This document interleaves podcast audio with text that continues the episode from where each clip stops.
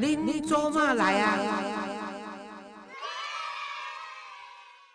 各位亲爱的听众朋友，大家好，欢迎收听《恁做嘛来啊》，我是黄月水吼。啊，台湾的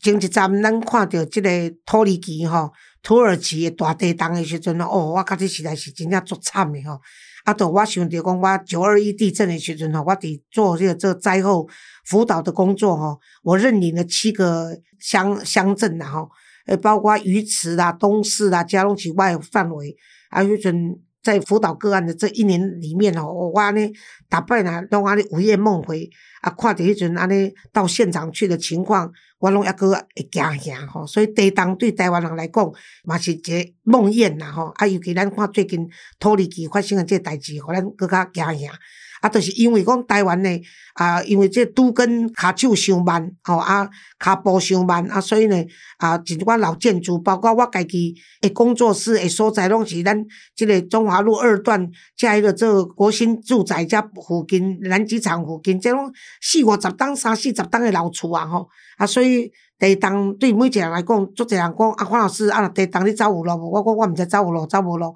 所以呢，我今仔请到咱一一位特别来宾，这位特别来宾呢，是咱台湾地震科学中心首席科学家马国凤马教授哈。啊，马国凤教授呢，她是一个非常出色的女性哈，以及出席的宜兰的首尔，而且她现在她是这个中央大学。地球物理系的教授哈，本身又是在在美国加州拿到他的博士学位，今麦呃巴迪丹在中央研究院这个地球科学研究所当过助理员，然后国立中央大学的教授，隆重以行列的当恭喜呃转世界有名了哈。那么他不但得到了中华民国十大杰出女青年，而且是第四届台湾杰出女科学家奖。然后呢，以第二零一三年的这个第十七届的国家讲座，还有二零一九年的美国地球物理学会的这个会试，哈，这个马国凤教授在二零一七年的时候创立的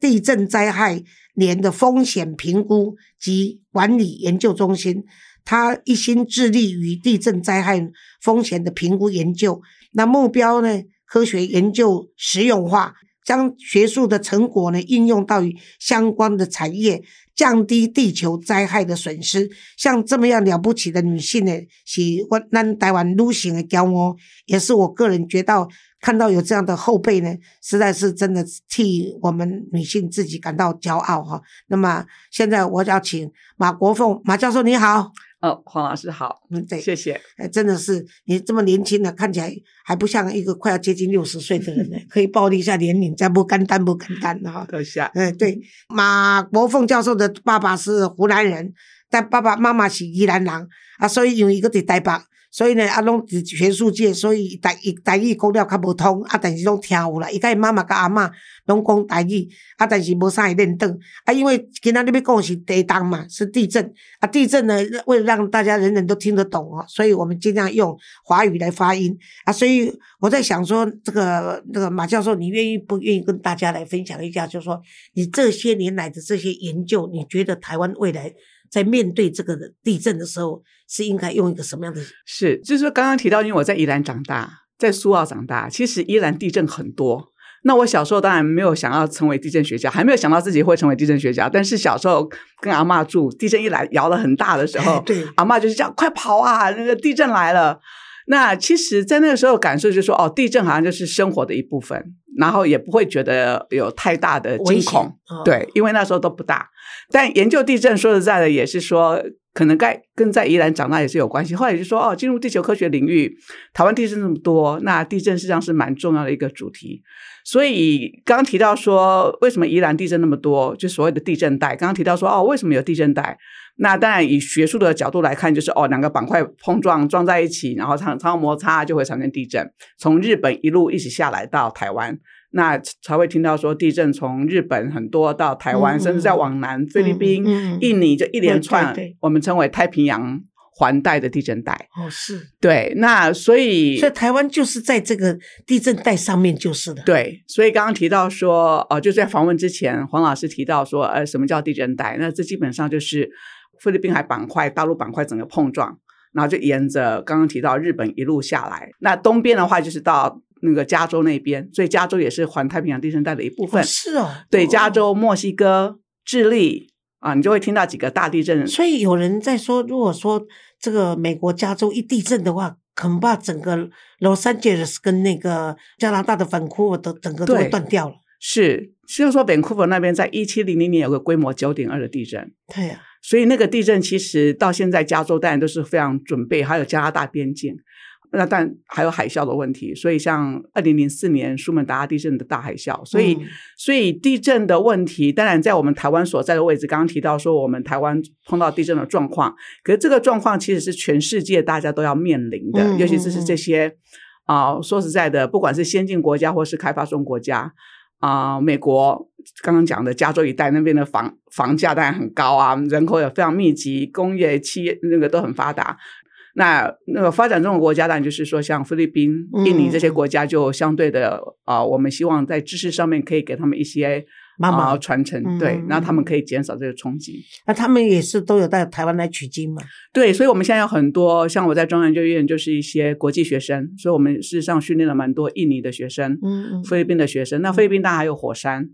还有台风的问题，嗯嗯，啊，还有还有菲律宾越南，整年都我在在菲律宾住十五年了，哦，他他们反而地震我很少碰到，反而是台风很多。对，因为其实台湾也是一样，只是近年台风比较少，所以台风大家比较会觉得有心理准备，因为每年都会碰到嘛。那地震的话，就是比较偏向说，哦，突然间它就发生了。可是马教授，为什么台风可以预测，地震没有办法预测？台风是这样子，因为台风你可以看到天空的这些云啊、气啊、气压的，然后你可以事实上是时间。的尺度跟你用眼睛观测的尺度是可以看到的，但在地底下东西它的复杂性比较多，哦然后你要把仪器放到地底下，它的整个的一些经费啊，还有一些对，还有一些资料的取得，事实上有一些挑战，但还有很多未知啦，就理论上面的未知还还在发展当中，所以事实上是比较难能够预测这件事情。可是还是有已经有比以前更进步一些了。对，所以我们刚刚提到说，我在二零一七年发展的这个呃，简称来讲就是地震风险中心，就是短期地震预测是没有办法，就是说我要知道明天或是下礼拜这没有办法，但是以大的呃尺度，例如说三十年、五十年，比如说一般的建物的寿命大概是用五十年百分之十的破坏几率来看这件事情，我们可以得到它的浅市区，所以我们大概比较偏向是说，在整个台湾来讲，哪边的地震潜势比较高。啊，哪边它可能地震发生的时候，它整个的灾害的情形会是什么样子？我们现在是用这种方式去做处理。那你现在对整个台湾，你有一些可以跟我们讲一些那个略概嘛？大概哦，是的，所以我们当然现在呃，整个台湾地震危害潜势，西南部地区还是相对的很高，嘉义、台南那些区域，因为它将近这一一两百年没有太多的断层活动的发生。你知道马，教授？我在我。当然，我大你很多的岁数了哈，大概我是大你相当大的岁数。但是我要说的就是说，你们那大那时候大概都不知道，在台南的时候，那时候就是白河一九六四年，一九六四年地震的时候，对，我记得我好像是小学还是国中，大概不是小学六年级，在那边长大的，就是就是初中，我们那时候叫初中，现在叫国中。对，我跟你讲啊，我们那天上课就有好几位同学没有来了，就地震的。隔天我们去上课嘛。结果就在白河东山一带，有几个同学就没有出现了。对，一九六四年的白河地震，其实它后来很多的灾害是火灾。哦，是。对，所以我们现在，但你可能听到说我们做预地震预警系统，但是大家会收到地震预警。那这个工作其实很重要的一部分是在做瓦斯管线的切断。嗯。啊，但还有一些卫生用品，例如说电梯啊等等之类。但火灾通常是地震的第二大灾害。哦，是。对，因为你。假设今天有一些灾害的时候，你可能但以现在的状况是说，你瓦斯管线可能会会会断掉，而且瓦斯管线也不一定是家里发生，对，也可能是在路上的。所以我们现在很多所以跟政府的合作关系，就是我们地震科学这边的演练结果，做到这些呃消防署或者其他单位做演练，就是说管线怎样的管线比较不会断，或者是哪些管线太旧了。啊，这些啊，卫生卫生的系统，地震来的时候，它的状况会是怎样？那现在就是每年的九月，我们有一个地震防灾日，我们在做这方面的演练。我我差不多几个月前呢，我到了这个竹山，嗯，去看一个全国那个消防署的全国防对，灾中心，有一个有一个训练哇，那真的是让我很很惊讶，说台湾可以帮助世界来做一些对这些工作哈，应该跟你们都有关系的，因为你应该也去参观过吧？对九二一的时候之后盖的很重要的一些训练的，对对对训练的所有的系统，对对对，我去的那一天的时候，还刚好是德国。德国的啊救灾队已经来过台湾四次，他们来这边接受培训，尤其是训练狗。那天我刚好去参观，所以他们啊那个他们的中心的主任就请我参加他们的揭牌仪式，所以就德国人来了十几个人，然后台湾就提供他们一个三楼一个办公室，然后供他们吃，供他们住，然后他们哦培训过去，嗯他们是非常感谢台湾做这些事情。相对的，那天我也碰到印尼跟菲律宾来的人去参观，也是准备去做这个签约，做做这些训练的工作。对，所以我认为说，因为有你们这些科学家的帮忙，才有这样一个中心的成立。真的没有啦，真的是要感谢你。对，但是我想基本上是九二一地震给我们很多学习，对对对在科学上我也学习了很多。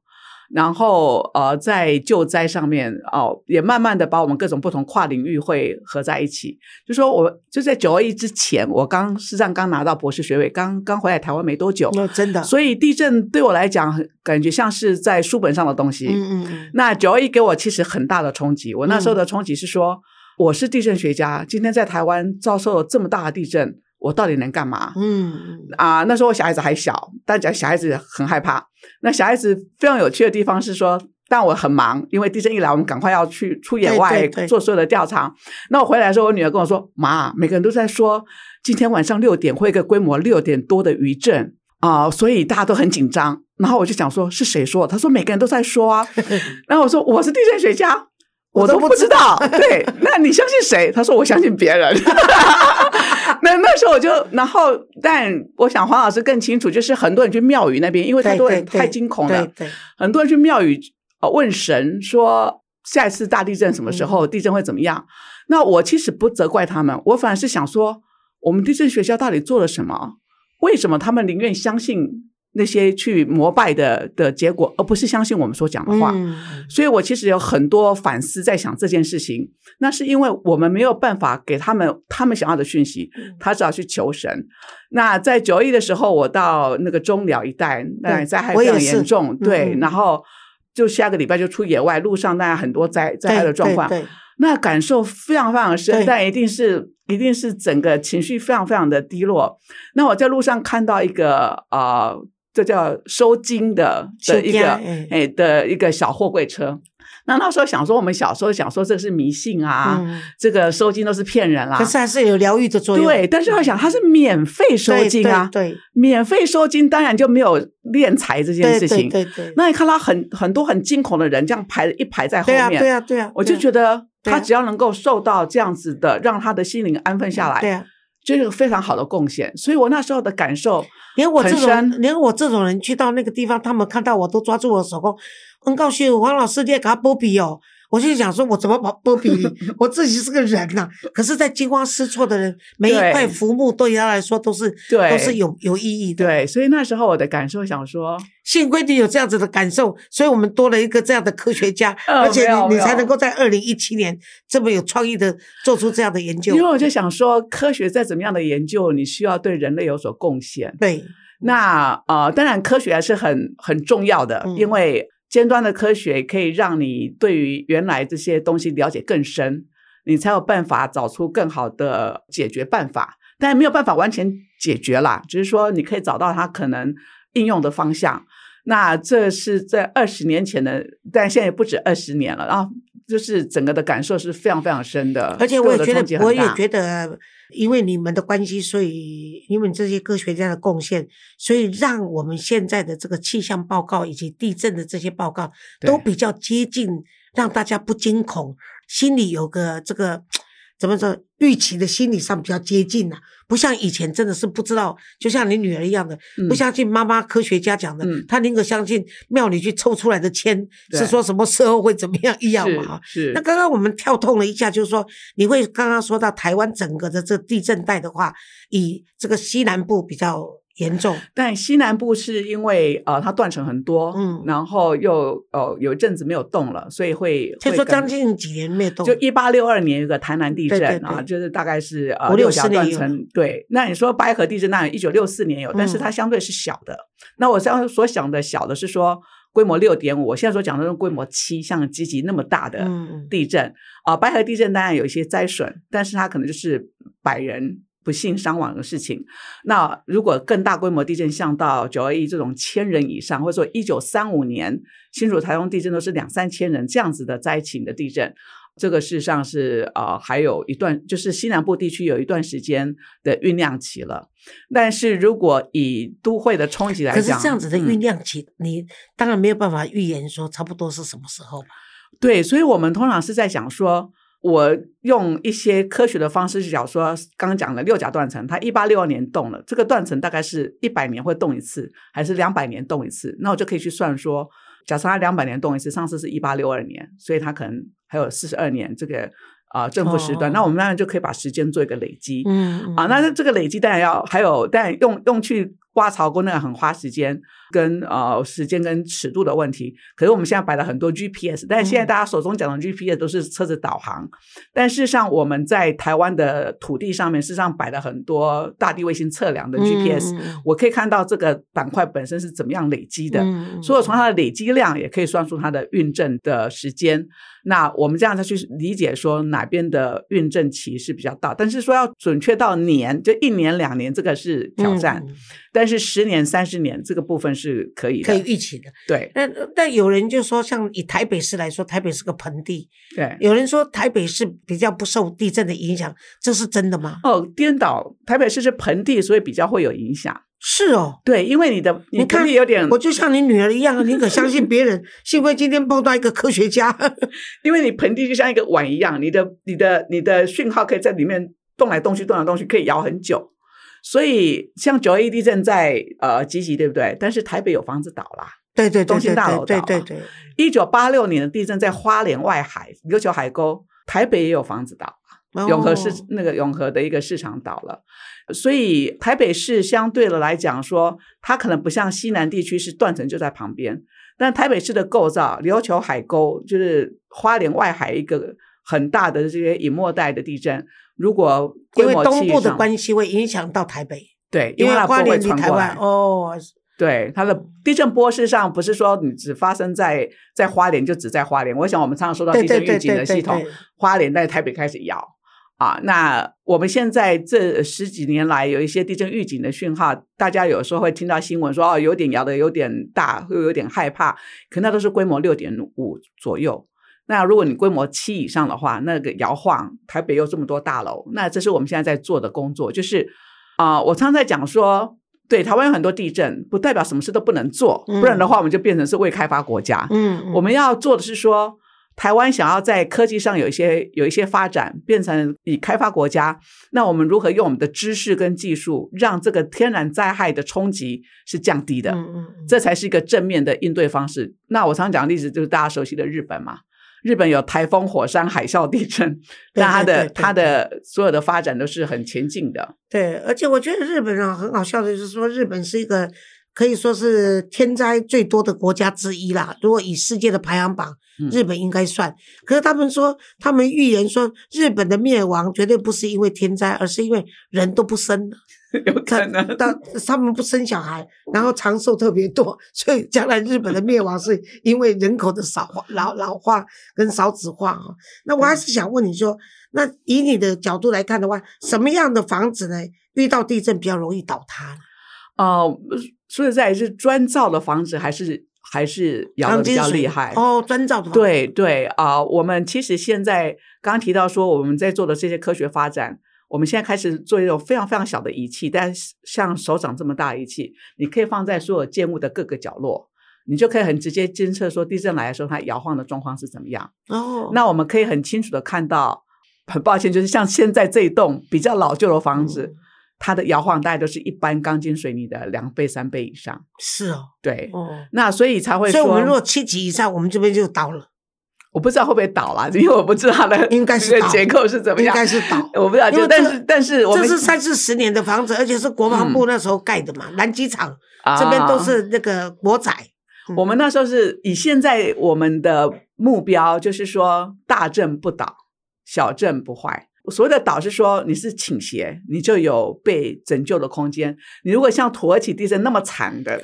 土耳其我在电视上看到那个那个房子根本连砖都没有啊，就变成像像一个粉沙一样。哇，觉得非常非常的惊讶。我们这个还好，有有砖吧？当然有砖啊，至少我们应该还是有铁架吧，有钢筋吧？我看土耳其那个连钢筋都没有，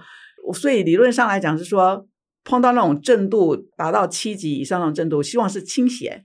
会有一些龟裂，但是不是那种整个垮下来。那如果地震来的时候，我们是要往上爬还是往下跑？都不要跑，就是躲在家里的那个桌子底下。你最好就是看到比较一个呃比较稳定的物品啦，比如说。书桌啦，或餐桌那种很很稳定的，你就是保护自己的头部。哦，然后呢？啊，它垮下来说，只要不死，还是有人会挖把你对，以现在刚刚讲训练的这个救灾，因为你跑更危险，你跑的时候在摇，所以你可能东西掉下来打到你。嗯嗯。然后或是大家在跑的时候，你在楼梯间，楼梯间是更容易被摇晃的地方，因为它是空的嘛。嗯嗯。所以我们现在的。最好的训练就是说，当你收到地震预警系统的时候，不是叫你快跑，而是在躲。对，在你五秒钟的时候，你五秒钟、十秒钟，你可以找到一个安全的地方，保护自己的头部，然后让你自己本身觉得是可以不会有太大的受伤，然后有机会被救。但甚至有人说，如果是这样子的话，最安全的地方就是你抱个枕头，然后把你的冰箱打开，然后就躲在冰箱附近。这样子的话，你可以呼吸的话。呃还有东西可以吃，至少这这这个道理可以成立吗？我必须说，每个家的设备不同，嗯啊，所以如果你今天摇太大，你被冰箱。压下来的 被压，对，吃到东西压死也有可能。对，所以这完全看每个人的，看每个人房子的呃 setting 是怎样。对，那像以我家来讲，我就会讲说，我们家一个非常老的餐桌是那种实木的，嗯嗯。啊，本来那时候在装潢的时候想说，哦，这个实木好像跟我的装潢不太合，还想想不对，这个现在实木实际上是很难找的，对，那是一个非常好的安全的地方。但你通常餐厅你离离冰箱也不太远，你离窗户也不太远，就是说你也要想要知道。假设今天不幸房子有些状况的时候，你是容易被找到的。对对对，你如果找到一个最角落，然后集合住宅的最里面中间，你当然就很难嘛。所以你尽量是家里一个安全的地方，是外面的。马教授，我还算是幸运呢，因为我也的确是买了一个，就是因为我们这个老建筑，我觉得我们怕说发生什么事情的话，哈，那我一个人一个老人家的话怎么跑？所以我就选餐厅的时候，就选了一个实木的这个桌面。对，然后呢？脚呢是那个那个铁脚，铁的脚，然后呢，我哎，我就想说，哎，这样子的话，大概躲在里面，一定会可能会被叫救到。对，事实上这个是我们现在在在呃宣导的很重要的方式，就是说，刚刚有提到都根嘛。哦，都跟有各种不同的问题。我想，我想黄老师比我还清楚各种不同政治面、法规面，各个非常非常复杂的社会面都有，还有企业利益的关系很复杂。那但是不管都跟速度，但一定要加快。刚刚提到说二十年、三十年，对呀。所以我有时候在之前在行政院或者其他相关的人士说，我们做地震危害风险这部分的管理，不是说今天做明天就好，但是你早点做，绝对比晚做好。我跟你讲，我我一生反共。只有在都根方面，我主张像共产党这样子，说说说盖就盖，说做就就对，不然的话，因为大家的私利太多了。对，你知道每个人都第一楼的店面不愿意损失他的房租，你知道吗？然后呢，楼上的人又不愿意缩短他的，尤其现在那个什么。呃，叫做建蔽率是不是还是什么？对对对，一平换一平之类的。哎，现在而且现在那个公共设施的空间又占的差不多占百分之三十，大家不愿意搬。我搬了以后，我再盖起来的话，这个我所拿的本来三十几平，剩下二十几平，每个人就为自己的利益，对，但是绝对不会考虑到公共的安全。是啊，是啊，所以在在这个状况之下，至少你先让自己有一个安全的地方，这是可以做到的一部分。对，这是非常好的。至少呢，我们也顺便问了马教授、马国凤教授，告诉我们说，怎么样去躲，就是不要往上爬，也不要往下爬，呃，就是躲在你家的那个最安全、最你觉得最安全的位置上。还有你们家的餐厅呢，如果是躲在角落，角落的话，现在把它搬到靠近窗户跟冰箱一点，这样子的话，至少人家看得到。你要真的要水啦，或者要食物，还可以吃到一点，好不好？那还有就是说。我我想请问一下马教授，现在政府有没有这个机构可以协助民众测量房屋结构的这个耐震度呢？有有有，所以这个事实上啊，就是我们的内政部的建筑研究所或是那些法规都有在进行，只是比较遗憾的，就是像上次像美容地震，二零一八年啊，二零一六年的美容地震，每次一个地震产生灾害之后，就会有有一股热潮，但是有时候这个热潮又去得很快。后来二零一八年花莲地震也是一样。啊，那时候在讲都更，然后要鼓励，所以呃，你事实上是可以让民众申请，就是说老房子你可以请结构技师，甚至免费来帮你了解你们房屋本身的结构是如何。然后呃，内政部那边也放了很大笔经费去让民众申请，但是呢，使用率只有百分之一不到啊，民众都不来申请，我很惊讶。是哦，对，那我们我们好像去申请还要钱呢。我们请人家来结构师来来来跟我们看，那是因为我的朋友才没有收钱。那最好笑是，就像我住这个大楼，我建议大家说说，我们这是老大楼，而且这个建筑都快四十年了，应该看到土耳其这样子，我们应该去申请。哇！可是居然其他的住户认为嫌麻烦，而且大家不愿意。后来我就干脆去我自己出钱去请了一个一个一个建构师来跟我们看一下，我们这边到底怎么样。那当然就是危险了。是啊，那那那这部分，我所以说，就像这个节目一样，我们很重要的效果就是说，让民众知道你所处的风险跟你可以应对的方式。那当然，我有机会在那些会议，我就会问说，为什么？因为对我们一般来讲，都觉得说不是用免费，应该很多人要申请啊。对啊。但是，所以我才说，民众的反应跟真正实施差异很大。那应该是说，回到我们官方或者是说学界，我们如何用方式去吸引人。有其中一个部分，但我听到的状况是说，哦，因为我一申请不是告诉人家我的房子不好，那我这样我怎么卖呢？对对对，有些人是对，就有有点是那种呃，就是有点把自己的缺点掀开了一样。那在大概二零一八年左右，我就是发表了全台湾的地震危害显示图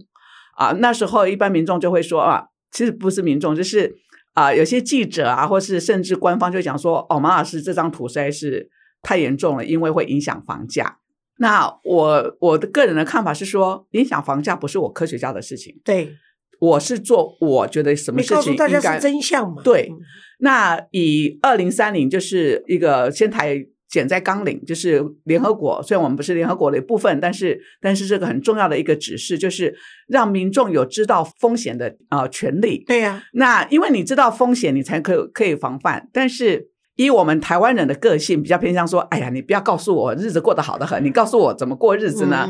啊，但事实上，你如果有一个好的准备的时候，你就可以更正面的去面对它。所以回到刚刚讲都根或等等这个这些耐震补强的的议题，我觉得把这些资讯做公开，其实就变成说我今天处在高危险区的民众，对，变成说我如果把它做好，我房子可以卖得更好，对，而且而且你公布了哪些地方是那个。啊，危险区，而且是地震，地震来的时候应该会受到哪哪些损害的话，也许真的会影响房价。可是话说回来，如果你重新盖新的话，就像刚刚马教授说的，你的房房子更值钱，你的生人生命才安全嘛。虽然我嘛是小一的被细细讲，唔去听住点啊，不要跟他吵吵你。但是可是也不能这样子讲，因为你一家老小影响的死亡人数，还有就是说你。灾后要怎么复建？不管是从财务上、生理上还是心理上，其实都是不是你现在想的那么简单，因为不是发生在你身上嘛。是啊，是啊，而且而且整个的整个的过程，你再早一点面对它的时候，因为我刚刚所提到是一般的民众的的住宅，但是还有很多经济的影响，你还要让你的经济赶快恢复，因为你每天假设说今天比较大的灾害的时候，你可能经济面，你可能一个礼拜。一个月都没有办法回到正常，你事实上经济损失对国家的经济损失也很大。对对对，所以我们很重要的部分是说，我如何快速的复原啊，所以刚刚讲这些都根的问题，还有道路这些事情，事实上是复原的一部分。对，所以你民众可以及早回到你原来的脚步的时候，台湾的经济才可以维维护，而不是说一个地震来之后，台湾就整个经济就垮了。嗯，所以我们的很大部分的工作，例如说大家都熟悉的台湾的半导体业。当然是一个很重要的产业，对对，太太重要了。对，那呃，地震当然又是一个天然灾害，但不是说我们台湾有地震，半导体业就做不了。可是为什么半导体就他们会设在这个比较你像说的西南方？就是就是嘉义、台南这个地方，这个高雄这个地方，对，这当然有各种不同的。我想黄老师比我还清楚各种不同的政治的一些一些规划，或是它的不同的经济的影响，对不对？但是回到回到另外一个方式，我来看这件事情，是说半导体很多东西都已经既定的位置，它本来地震危害潜势比较高。那以我的角度来看这件事情，就是说，那我如何用我现在的知识减少它的冲击？嗯，所以包括说现在讲的地震预警。啊，我如何在地震来的呃前数秒钟，甚至零点几秒钟，我可以让我的机器停掉？所以这些半导体的大佬们要把你当菩萨供着哦，没有不敢不敢，我们还有很多专家，呃，像国家地震工程中心，我们台湾地震科学中心，大家要努力的往这个方向进行。那我必须说，半导体业他们也都是非常聪明的一些一些工程师，他们就会来询问我们，说我们如何给他们相关的资讯，例如说一个大规模地震发生之后，余震到底要摇多久？嗯啊，那余震摇多久的时候，我到底多久要复原？啊，他们就会来跟我们问说这。方面的这些科学的成果是如何应用在他们的方面，所以我觉得还蛮还蛮好的。那马教授，我请问你，就是说，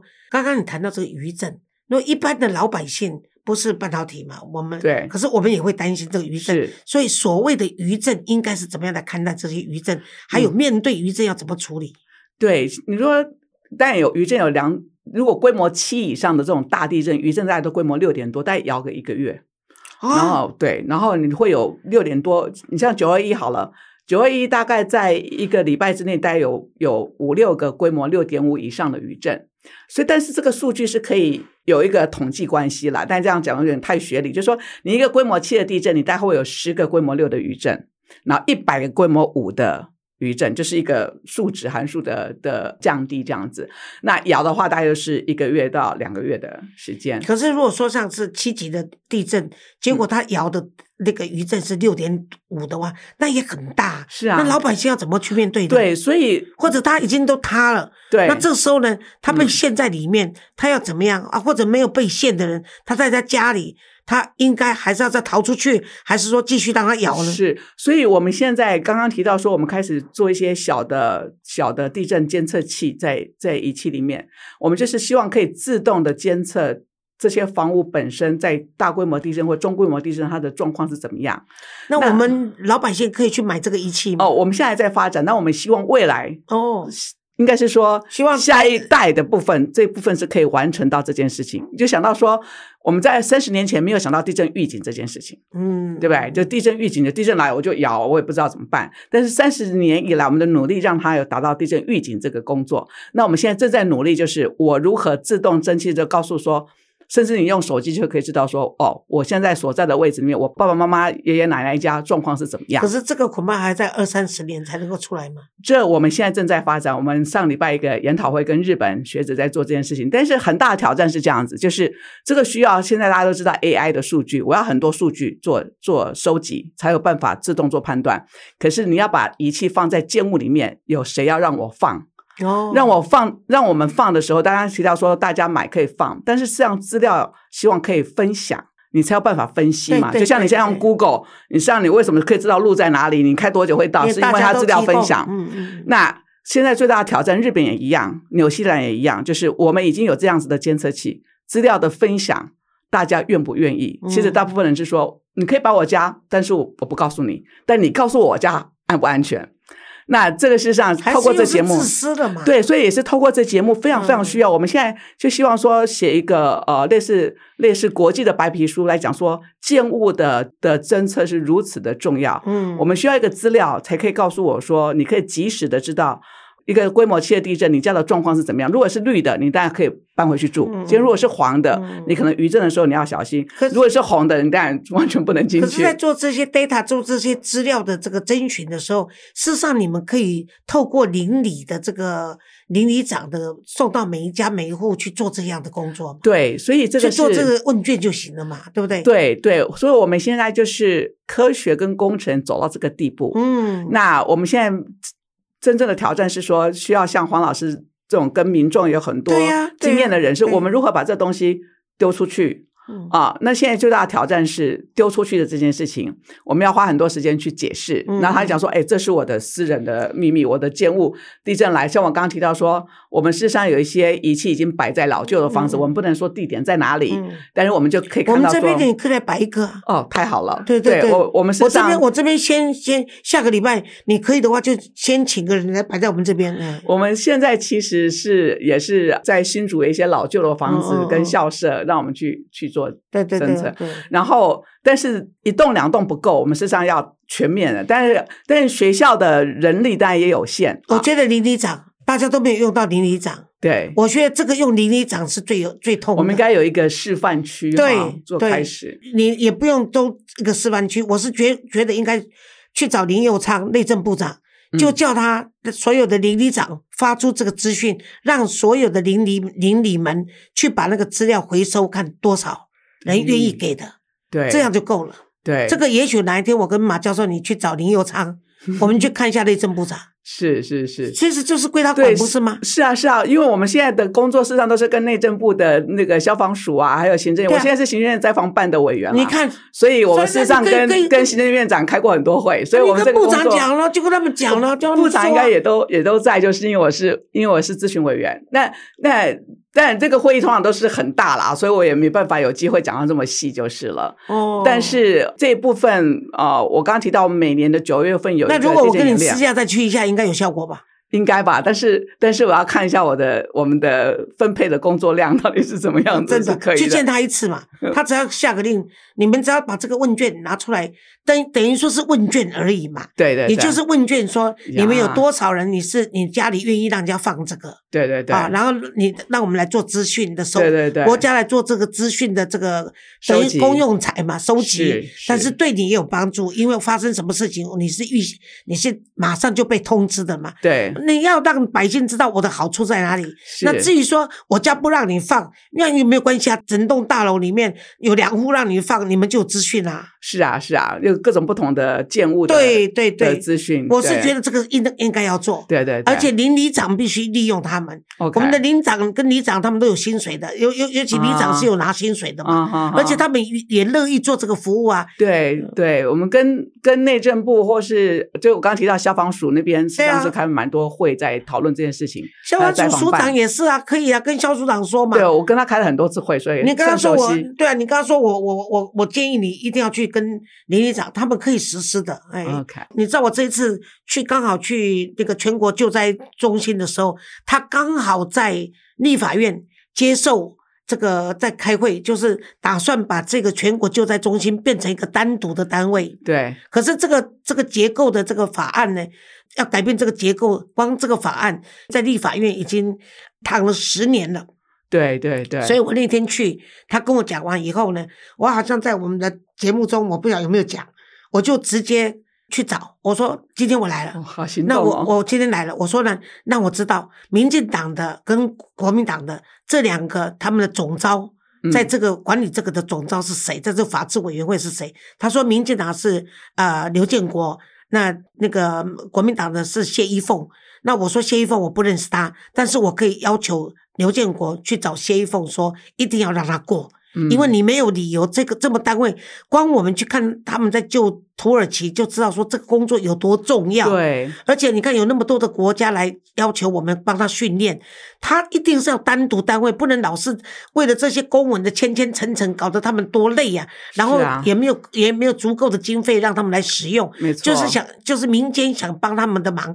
钱也不知道应该捐到哪里去。后来我就跟刘建国说：“刘建国，我一生支持你，从你年轻议员到立委，我从来没有跟你开过口。请你今天在这个这个这个你们这个法务委员会嗯一定要这个法案让它通过。我希望是有通过了，因为我没有追追究，但是嗯我希望他有通过。我还跟刘建国说，是肖署长都没有跟我叫我要跟你关说，后来他还是跟肖组长说，黄月水有打电话来，你还真会找找到黄月水来。那我是希望说，就是希望能够帮这个政府这个单位做一点事，是，所以希望有通过了。所以对，这个真的蛮重要的。所以，嗯尤其是现在，呃，我晓得黄老师知道说，总统也讲说，我们内政部的，就是我们是任性国家，我们要提升我们的防灾的韧性。所以，所以内政部事实上有很多的的任务是在如何提升台湾整个社会的耐灾的韧性。对啊，所以如这是一部分。所以你如果不介意，我就跟你去找林佑昌啊。我林佑昌从他议员到立委，我也都支持他。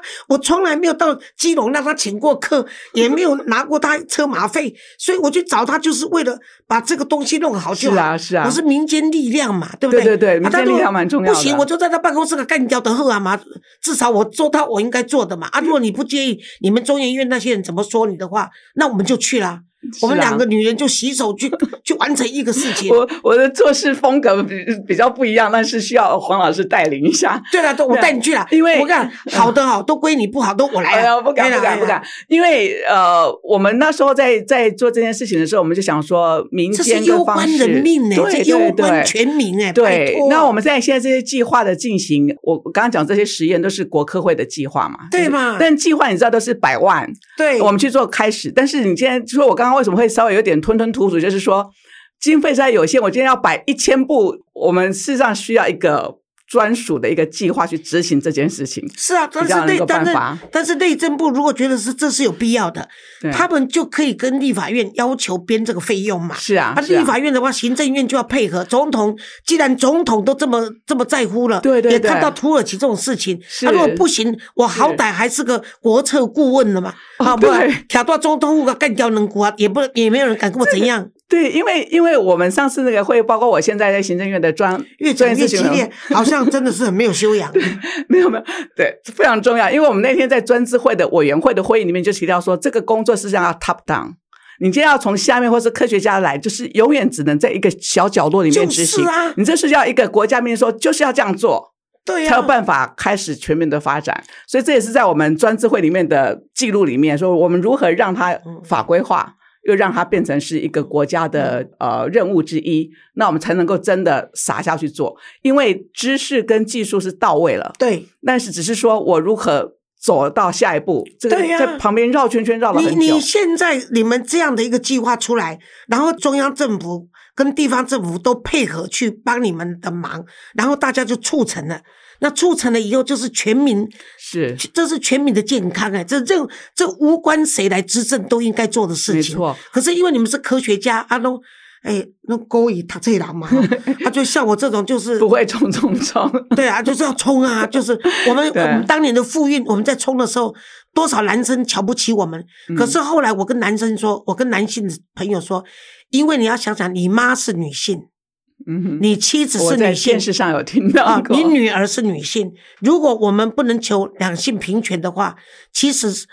享这个福气的是你耶，因为你妈妈被拯救了，你的妻子受到尊重的，你女儿将来是自由自在的。那这些你是最享福利的人，你骂我们这些富裕，你是错误的。你要感谢我们把这些从男尊女卑到嗯两性平等到两性平权，今天也一样。今天我如果不没有没有访问到你的话，我最多只是知道说，哎，我幸运买到一个那个食指的那个木星的那个餐桌，那么地震一来，我一个人躲在那里面。那我这个人呢，已经七十几了，快八十了，死了也就算了。可是你要想想，你们这些科学家的研究已经到了这个地步了，而且也也不亚于日本或其他先进国家了。是的，只差政府帮你一下忙就好了。台湾上面几得了开啊，对不对？我们这些钱总不会再打共匪的这个武器武器，少买一架飞机就有了吧？就就可以买几千部了。对呀、啊，对啊，所以我们我们可以从小规模做起，然后到大规模，帮你们能够把这些数字做好，不是全民的福利吗？是是是所以，我跟你讲啊，那个我就不再叫你教授了，因为你还是小我很多岁。所以我跟你讲，这个马国凤，我跟你说，这是你的工作。对是我们共同的使命，我们就无论如何，我会要我的秘书去排一个行程，好，在你这个这一集播出以后，我们就去排一个行程。好，好，我们去找内政部长。内，政部长跟我们说不行，我们再看要找什么长，长都没有关系，对不对？呀，哦，真的必要的时候，我就就总统府了。嗯，啊，总统如果不见我，我就写在脸书骂他就好了，对不对？反正 对，但是但是确实啦，因为我觉得这是很重要，也是我们科学家跟这些工程师们，就是国那些啊、地震工程这些，这那地震工程它它盖很多非常好的房子啊，这些桥梁，但是这个监测事实上是现在最新，包括现在用当然大家在 AI，但还有其他挑战了，就说你资讯的联络，因为你就说我刚提到说你都可以，对不对？你可以讯号，但是如果房子垮了，那个电塔垮了，资讯传不出去。嗯，所以有很多层面，但是第一个层面先收集资料，对就是大地震还没来之前，我们到底可以准备到多少？对对对，那日本开始有一些法规，或是美国一些法规说你。高的大楼，你绝对要摆地震仪器。那美国它开始这些洛杉矶的这些高楼，它有说要摆仪器，但是没有说资料要分析。嗯所以很多公司说哦，我摆了就就了事了，我达到法规，但是他没有去分析。所以啊、呃但是回到这这部分的工作，台湾跟日本其实是在世界上可以带做一些领先的地位的。对，而且这这这个都是平常心讲，以日本的地震跟台湾的地震这么频繁的情况下，这两个国家都是代表性嘛，而且对你们科学家来说。也会引起世界的科学家引以为鉴，而且愿意跟你们学习的地方，互相交流的地方，何乐不为呢？而且可以表现我们台湾在这方面的领域，对对对对，还有我们的知识跟科技上面的传承是什么对样子？让世界再次看到台湾嘛，不是这样子吗？是这样子。联合我们不需要联合国啊，但是我们需要世界看到台湾。我常常在想说，以地震这么多的状况来讲，它也可以是个优点，也可以是个缺点。但缺点是它的灾害，但优势是说，我们在这部分可以把它应用到什么样的地步，对对，对减少它的冲击。那这部分是全世界所有有地震灾害的国家嗯都可以应用的、的内容，所以它也是一个变成是一个产业的一部分。不管站在哪里的，站在你是一个妈妈，我是个阿妈，我们都 应该洗手来做，把这件事情希望能够促成，非常谢谢。好不好？好，那至于好说经费方面，我们再从立法院再下手嘛，对好不好？我们再努力看看好好，谢谢谢谢谢谢今天非常谢谢马国凤教授可以接受我们这样子一个一个比较。嗯让 Gary 说他完全对地震都没有概念的人，他听完我们两个的这个会谈，他会觉得说啊，原来地震来的时候我不用怕成那个样子，至少呢，我们台湾已经开始要走向跟日本一样，或者甚至跟美国齐步，可以对于这个地震的防灾跟这个救灾都有更先进的这个脚步。再次谢谢你，谢谢你们的访问，谢谢黄老师非常重要的这些访问的内容，谢谢，谢谢，谢谢，谢谢。